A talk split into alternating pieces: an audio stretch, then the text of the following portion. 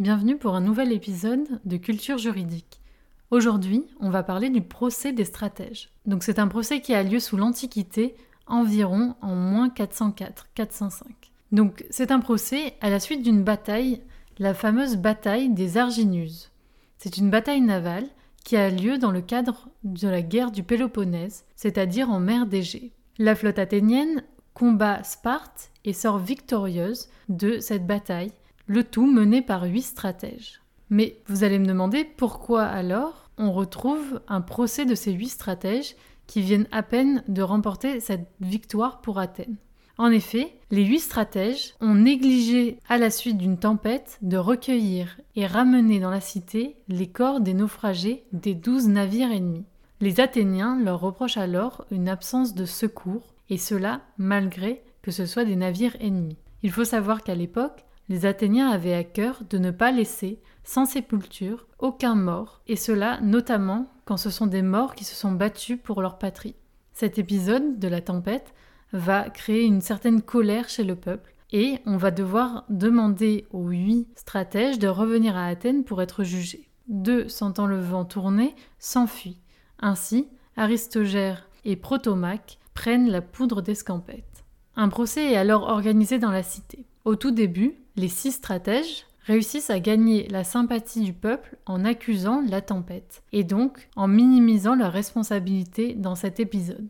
Mais un épisode social apparaît durant ce procès qui se tient sur plusieurs jours. En effet, il y a la fête des Apaturies qui célèbre alors les fratries.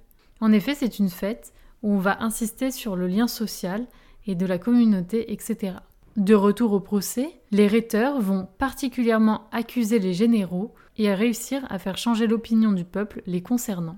On décide alors de voter. En effet, c'est l'Assemblée qui va voter de la condamnation ou de l'acquittement des six généraux. Seul Socrate, alors tard, c'est-à-dire magistrat issu des 500 de la boulée, s'oppose à cette condamnation collective. En effet, il estime selon lui que c'est une procédure illégale selon la loi d'Athènes.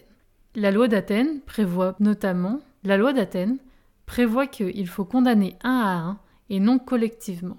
En effet, en principe, les différentes personnes de l'Assemblée sont censées voter par le biais d'un petit papier qu'elles apportent elles-mêmes un par un à l'hydrie. L'hydrie, c'est un vase à trois anses qui est censé recueillir l'ensemble des bulletins. Mais personne ne suit les recommandations de Socrate et le peuple condamne à mort les huit généraux c'est-à-dire que six vont être exécutés. L'affaire des Arginus nous est portée à notre connaissance grâce aux écrits d'Aristophane, les grenouilles, mais aussi de Xénophon, les helléniques. Cet épisode antique nous intéresse particulièrement pour plusieurs aspects. Tout d'abord, il fait écho chez nous à cette idée de justice meurtrière, vengeresse et un peu incontrôlable, qui nous fait tout de suite penser à la Révolution française et à la période particulière de la terreur. Mais d'autres éléments nous interpellent également. En effet, l'idée d'une sanction collective fait assez écho au Moyen Âge et sous l'Ancien Régime.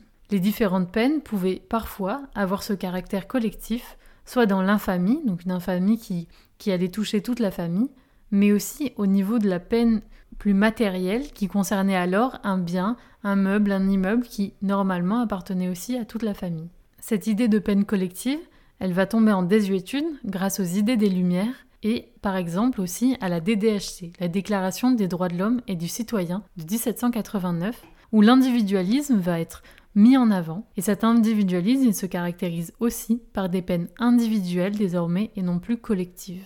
Le dernier point que l'on peut soulever, c'est cette relation antique à la mort et à l'autre, à son voisin. C'est-à-dire que là, les Athéniens, on le voit bien, insistent pour que malgré le fait que ce soit leurs ennemis, ils doivent avoir le droit à une sépulture en bonne et due forme. Et cela, ça questionne aussi notre rapport à la mort, que ce soit contemporain ou antique, ou dans des périodes plus ou moins proches de nous. J'espère que cet épisode vous a plu. N'hésitez pas à vous abonner pour suivre les différents épisodes qui vont sortir, que ce soit sur YouTube ou sur les différentes plateformes. Un commentaire ou un like m'aideront à savoir ton avis sur le sujet et en attendant le prochain épisode, tu peux nous suivre sur Twitter, le lien est en barre d'infos.